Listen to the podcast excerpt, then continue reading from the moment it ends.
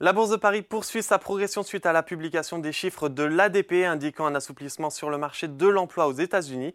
Le secteur privé a généré 103 000 emplois en novembre en baisse par rapport au mois précédent et surtout en retrait vis-à-vis des anticipations du marché.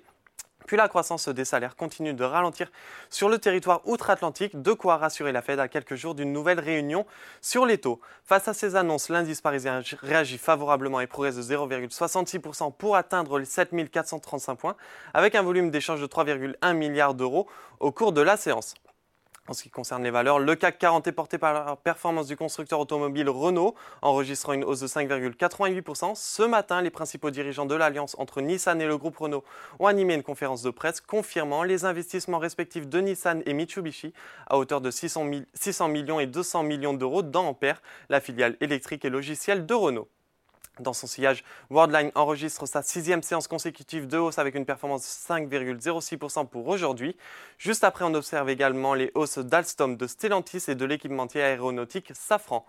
En revanche, en bas du classement, Téléperformance enregistre une baisse de 1,75%. Le titre affiche sa cinquième séance consécutive dans le rouge. Dans le même contexte, Carrefour perd 0,98%. Bernstein révise à la baisse son cours cible à 18 euros sur le titre. Parmi les rares valeurs en baisse, on note également Total Energy, Air Liquide et Pernod Ricard. Sur le SBF 120, maintenant Clariane est en hausse, tout comme Orpea qui a annoncé ce jour le lancement de sa deuxième augmentation de capital avec suppression du droit préférentiel de souscription réservé à la Caisse des dépôts et consignations, puis à certains assureurs.